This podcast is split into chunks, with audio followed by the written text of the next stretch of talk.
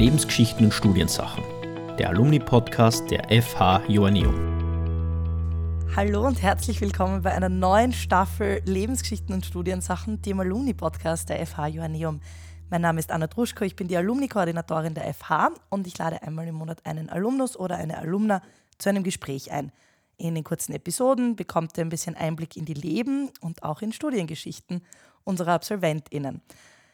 Bevor mein Kollege Thomas euch unsere heutige Gästin vorstellt, darf ich euch aber noch um etwas bitten. Wenn euch gefällt, was ihr hier hört, bewertet uns gerne und folgt unserem Podcast auf der Plattform eures Vertrauens. Unsere heutige Gästin ist Eva Meyer und eine Kurzvorstellung gibt es von meinem Kollegen Thomas. Eva Magdalena Meyer ist Absolventin von Bauplanung und Bauwirtschaft sowie Baumanagement und Ingenieurbau. Sie steht gern in Stahlkappenstiefeln und Helm auf der Baustelle und mag es in ihrem Job bei der POR AG als Ingenieurin über den Tellerrand zu schauen. Liebe Eva, schön, dass du da bist. Herzlich willkommen. Ja, danke schön für die Einladung. Ich freue mich sehr, dass ich da bin. Ja, ich freue mich tatsächlich auch besonders. Ich finde es immer cool, wenn wir so junge Frauen ähm, im Podcast haben, die uns ein bisschen über ihr Leben erzählen. Ja, wir würden gleich mit deinem Studium starten. Also du hast Bauplanung und Bauwirtschaft bei uns studiert. War das für dich immer so ein abgezeichneter Weg? War dir schon immer klar, dass du das studieren wirst? Nicht so konkret tatsächlich. Also ich habe ja nicht nur den Bachelor, sondern auch den Master hier gemacht. Ähm, aber tatsächlich, für mich war es ganz am Anfang nach der Schule überhaupt nicht klar, dass ich zum einen nach Graz gehe und zum anderen Bauingenieurin werde, sondern ich bin erst einmal an der Kunsthochschule und habe Architektur studiert und äh, bin dann während dem Studium draufgekommen, dass ich doch lieber auf die technische Seite möchte. Und ja, und dann hat mich mein Weg nach Graz gebracht wegen dem Studium hier. Ja, und dann bin ich ganz alleine nach Graz gekommen und habe meine Komfortzone so richtig erweitert. Wo warst du davor? Ich war vorher in Erfurt. Also ich bin quasi dann auf einen Schwung 800 Kilometer gesiedelt, habe meinen Wohnsitz 800 Kilometer weiter verschoben. Wie war das denn für dich, als du in Graz angekommen bist? Die Aufnahmeprüfung, war das ein Thema für dich oder war das eh so easy going? Ja, es war erstmal faszinierend, weil da ganz viele, also es war eine ziemlich große Gruppe an Leuten, die dann mit mir gemeinsam diesen Test geschrieben haben. Und dann gab es eben danach noch das Gespräch. Und ich habe dann damals schon angegeben, so hier, ich habe eine weite Anreise, wäre schön, wenn ich da vielleicht nicht ganz als allerletzte drankomme und, und, und lang warten muss. Und dann bin ich gleich als allererste drangekommen, weil ich scheinbar die allerweiteste entfernt war. Ja, das war so der, der Anfang von was, von was Größerem. Es, es, es hat sich schon richtig angefühlt irgendwie. Kannst du dich noch so an diese Freundschaftsbücher erinnern, die wir im Kindergarten und in der Volksschule und so hatten? Was hast du denn damals reingeschrieben, so als Berufs, äh, als Berufsbezeichnung oder was du werden möchtest? Bei uns war das damals, das war so in der ersten, zweiten Klasse Volksschule und das war noch so richtig klassisch bei uns. Da hat jeder noch Lehrerin werden wollen. Die Mädels? ja, am, am, besten Sportlehrerin. Sport- und Kunstlehrerin Aha. wollte. nee, aber bei mir hat das dann relativ bald angefangen. Mein Papa ist auch Ingenieur und ähm, allerdings Maschinenbauingenieur. Und da habe ich schon relativ bald so das, das Interesse für das Technische gehabt. Dadurch, dass ich aber in der Schule, also ich war auf einem mathematischen Gymnasium in Deutschland, da haben sie mir ein paar Steine in den Weg gelegt, sage ich mal. Da haben sie mich ein bisschen abgeschreckt und gerade so mit 17, 18 habe ich dann nicht gleich genug Selbstbewusstsein gehabt, dass ich sage, so und jetzt hat technisches Studium, sondern dann bin ich erstmal eben auf die Kunsthochschule und habe mir gedacht, okay, gut, dann eben nicht so ganz technisch, Bau, Bauwesen schon, aber nicht so technisch.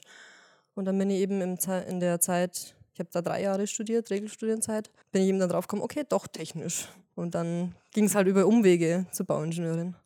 Was hättest du damals gebraucht, dass du den Weg gleich einschlägst, der dich ja offensichtlich eigentlich davor auch schon interessiert hätte?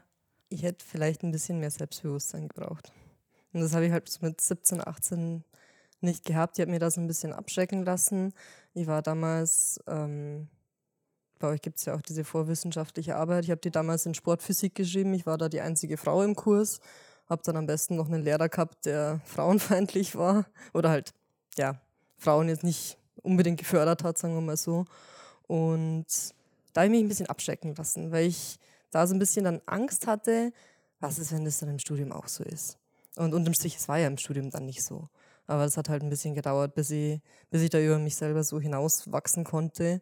Und ja, gut, dann habe ich halt da quasi nicht, nicht ganz den direkten Weg gewählt, sondern eben die drei Jahre Erfahrung noch mitgenommen. War auch eine interessante Zeit, weil ich habe ja trotzdem jetzt, also ich habe auch einen Architekturabschluss in dem Sinn und es hilft auch ein Stück weit für das gegenseitige Verständnis. Also wenn man halt dann trotzdem ein bisschen über den Tellerrand hinausschauen kann und eben vielleicht auch die Punkte und Ambitionen, Beweggründe vom anderen gegenüber versteht. Wodurch unterscheiden sich all diese Gebiete? Also was sind so die großen Unterschiede zwischen der Bauplanung, der Bauwirtschaft, Architektur? Warum, warum muss man da über den Tellerrand durchblicken? Ist das nicht eher alles so ein gemeinsames Gebiet? Ja, es ist ein gemeinsames Gebiet, aber es ist so unheimlich groß und so unheimlich vielfältig. Und das kann man als Einzelperson gar nicht alles abdecken. Und gerade deswegen ist es halt auch so dieses Interdisziplinäre, dass man wegen der der, der Statiker und, äh, und, und dann die ausführenden Firmen, die, die Planer, dass das alles irgendwo Hand in Hand geht, weil man was einfach so was Großes Ganzes ist, dass man, ja, dass eine Einzelperson das gar nicht schaffen würde. Und genau, genau das ist der große Punkt, dass man eben, dass es immer ein Miteinander ist. Als Einzelkämpfer ist man verloren. Also egal, egal um was es geht, ob das im Studium ist oder ob das, ob das auf einer Baustelle ist, ob das bei einem Projekt ist, egal wie groß das Projekt oder wie klein das Projekt ist, da sind immer mehrere Menschen beteiligt. Mal mehr, mal weniger, mal funktioniert es besser. Ähm, aber ja, eben so dieses Interdisziplinäre, das braucht es und eben auch das gegenseitige Verständnis. Die Studiefrage. Hallo, ich bin die Sophie und meine Frage lautet, wie bist du zu deinen Themen deiner Abschlussarbeiten gekommen? Ich habe mir zum einen äh, bei meiner ersten Bachelorarbeit von, von der Vorlesung inspirieren lassen. Die, die, die eine Vorlesung, die mich voll interessiert hat, genau da wollte ich einfach noch ein bisschen mehr wissen oder mich ein bisschen mehr damit beschäftigen. Und ja, bei der zweiten Bachelorarbeit war es auch so. Und ähm, bei der Masterarbeit hatte ich dann die, äh, eine tolle Möglichkeit. Wir haben ja vorher das Praxissemester gehabt.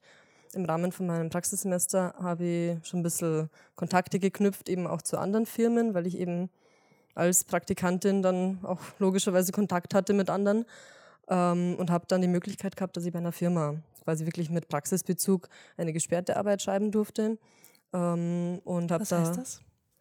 Eine gesperrte Arbeit Mhm. heißt, ja, dass die Arbeit, glaube ich, jetzt für fünf Jahre nicht zugänglich ist, weil ich da eben Daten von der Firma verarbeitet habe, die quasi nicht veröffentlicht werden dürfen. Also quasi eine exklusive Arbeit für das Unternehmen. Genau. Und das war in dem Sinn für mich eine tolle Chance, weil ich halt dann auch eben mit dem Unternehmen zusammenarbeiten durfte, eben da auch ein bisschen mit denen äh, ins Gespräch kommen konnte, was die brauchen oder was denen was hilft, wie ich mir das vielleicht vorstelle. Es ist auch da irgendwo interessant, ja, man hat verschiedene Blickwinkel. Die haben halt so ihren Fokus auf das, was sie so jeden Tag tun. Und ich halt damals als, äh, als Hochschulstudierende habe vielleicht einen ganz anderen Blickwinkel gehabt und habe das nochmal ganz anders gesehen und vielleicht auch viel neutraler. Und ich habe dann für die quasi ein kleines System entwickelt, was sie, soweit ich weiß, nach wie vor auch nutzen können und was ihnen auch was bringt. Und das ist natürlich schon schön, weil oft hat man im Studium, gerade bei irgendwelchen Projektarbeiten, es ist halt theoretisch und das geht dann für ein paar Wochen, für das ganze Semester meinetwegen und danach verstaubt es in der Schublade. Das ist immer ein bisschen schade, war bei den ersten Bachelorarbeiten auch so. Da beschäftigst du dich wochenlang, monatelang damit. Ja, dafür, dass du halt dann die Bachelorprüfung hast und dann interessiert es keinen mehr. Bisschen ernüchternd ist es schon, aber so darf man es nicht sehen, weil im Endeffekt bringt es dir persönlich wahnsinnig viel. Und idealerweise suchst du dir ja Themen aus, die dich interessieren, die dich weiterbringen. Und ich glaube, darum geht es im Grunde genommen. Deine Berufsbezeichnung heute ist Bauingenieurin. Mhm. Was kann ich mir darunter vorstellen? Was heißt das? Ja, als Bauingenieurin habe ich erstmal halt den Abschluss hier auf der FH. Das heißt, ich bin vom, vom Titel her Diplom-Ingenieurin. Ja, das kann wahnsinnig viel heißen, tatsächlich. Also es kommt ganz darauf an, was man selber draus macht. In meinem Fall ist es jetzt so, ich bin seit gut zweieinhalb Jahren bei, einer, bei einem ausführenden Unternehmen, arbeite dort als Bautechnikerin. Das ist im Endeffekt die rechte Hand vom Bauleiter, beziehungsweise die Stellvertretung davon. Und in dem Sinn bin ich bei sämtlichen Projekten von Anfang bis Ende mit involviert und dabei. Und auch irgendwo so die Schnittstelle zwischen Polier, Bauleiter, irgendwo dazwischen. Ähm, und ja, bin halt auch einfach mitbeteiligt, dass das Projekt in die Bahnen läuft, die soll.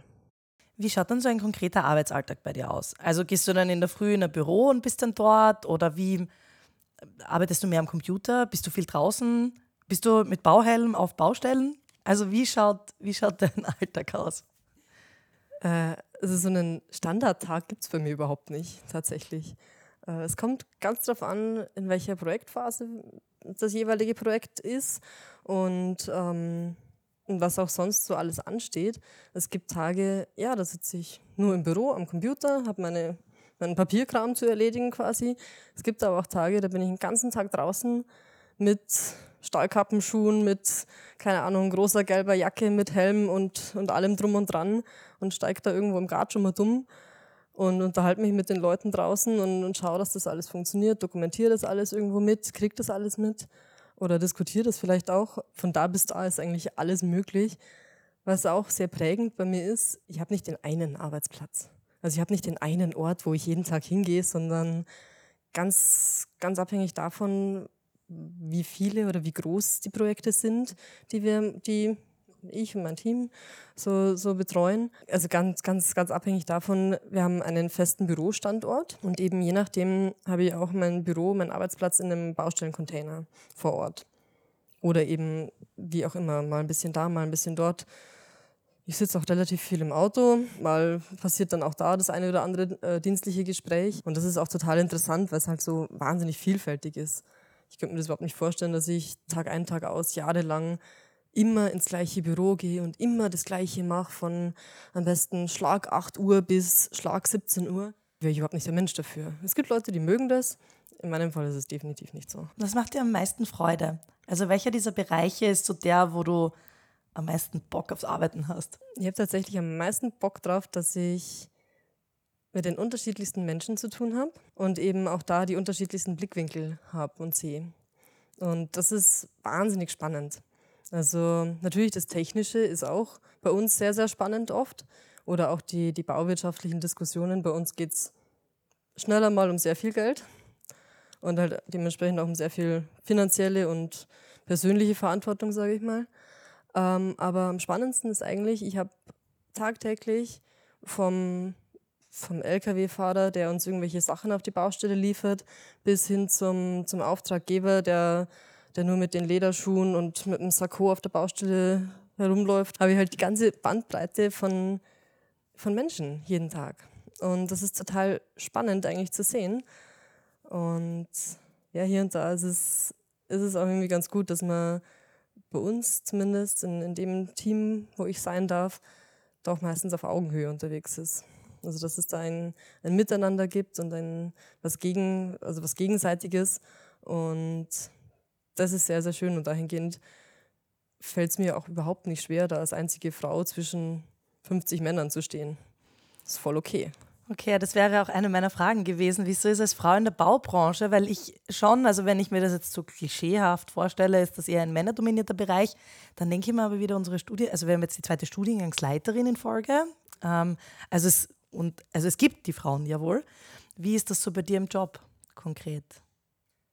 Also konkret bei mir im Job sind die Frauen schon eher selten, muss ich sagen. Also zumindest beim, beim technischen Personal. Bei mir im Studium war es so, wir waren ungefähr zwei Drittel, ein Drittel. Aber äh, wenn ich mich jetzt richtig an meinen Jahrgang erinnere, ich habe jetzt leider nicht mehr mit wirklich allen Kontakt, äh, bin ich die Einzige, die so richtig bei einer ausführenden Firma ist.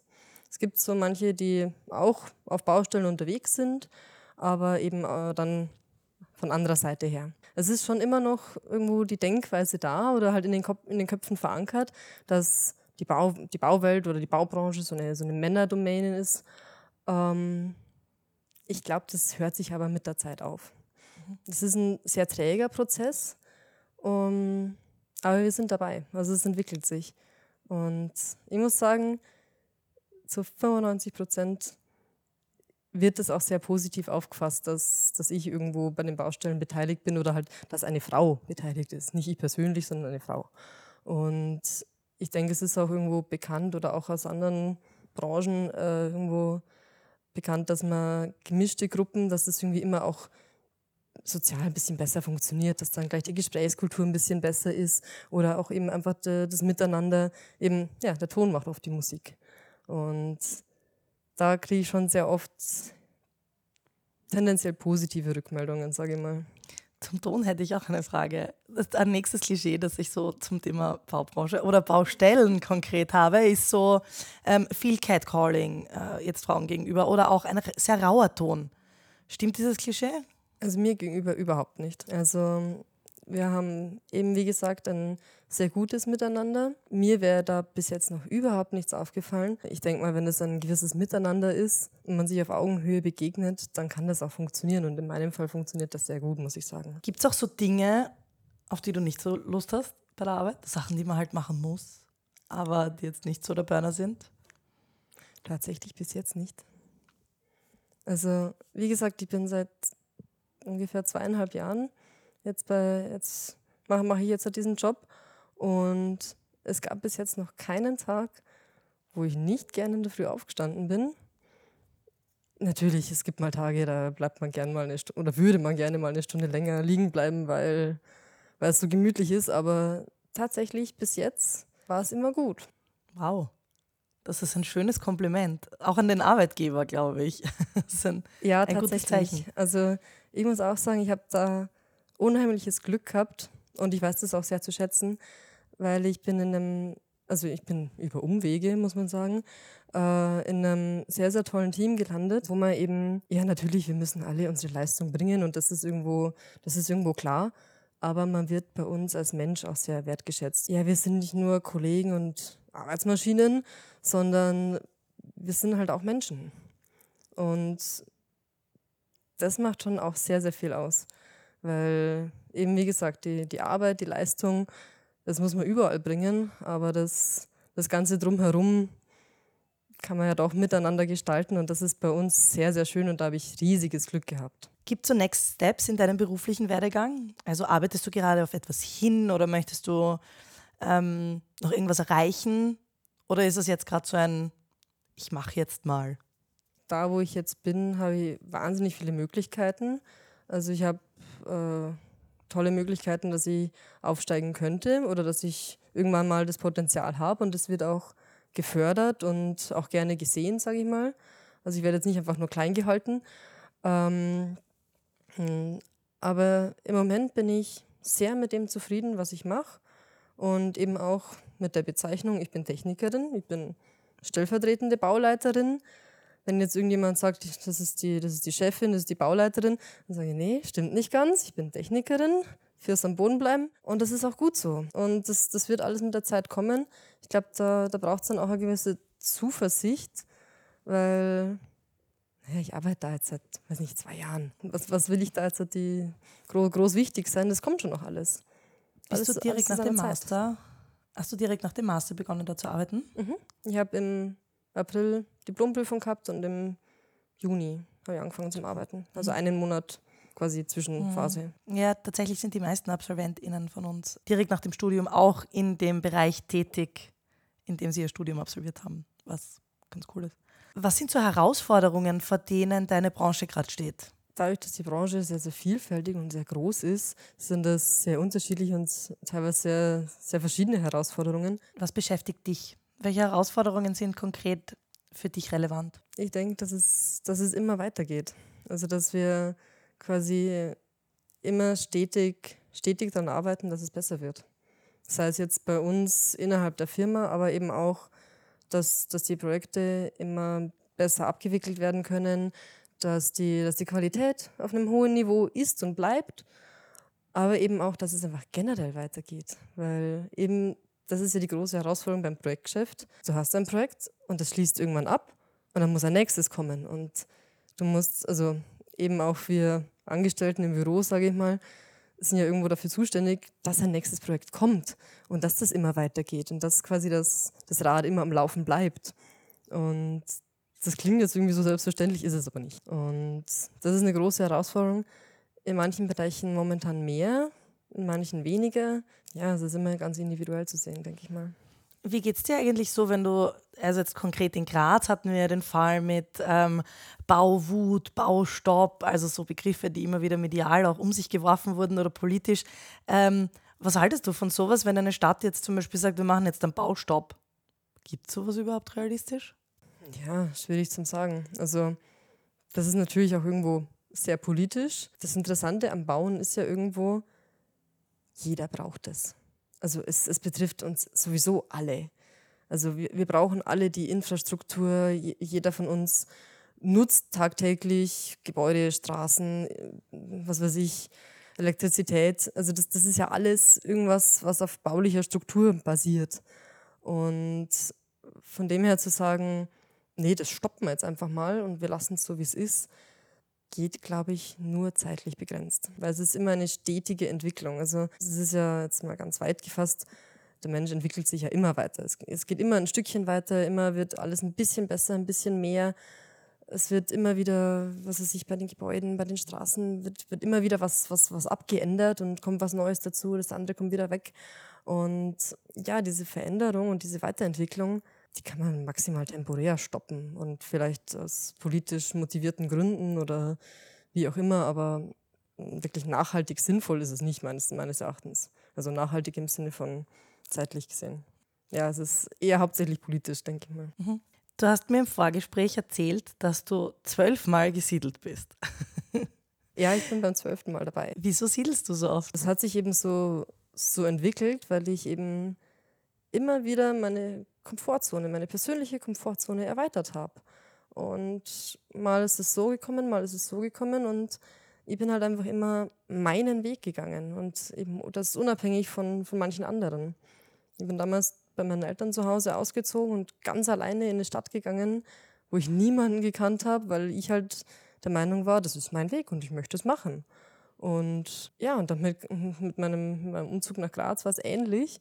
Ich bin auch ganz allein nach Graz gekommen und ich glaube, da braucht man auch eine gewisse Zuversicht, dass es gut wird. Man trägt selber seinen Teil dazu bei, aber man braucht auch ein bisschen Geduld und Vertrauen in das, dass es, dass es wird.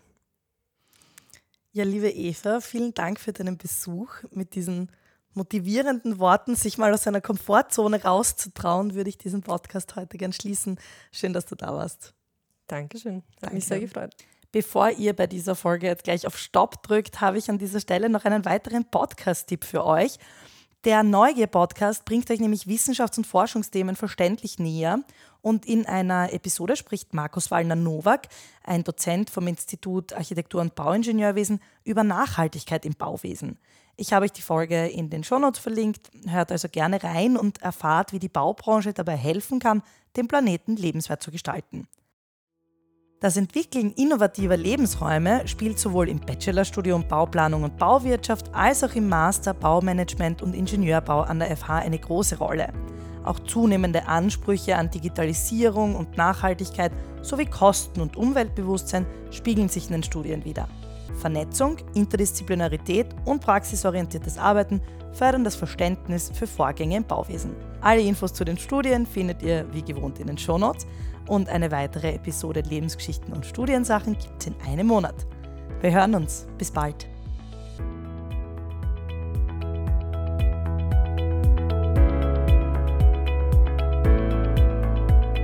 Lebensgeschichten und Studiensachen. Der Alumni-Podcast der FH Joanneum.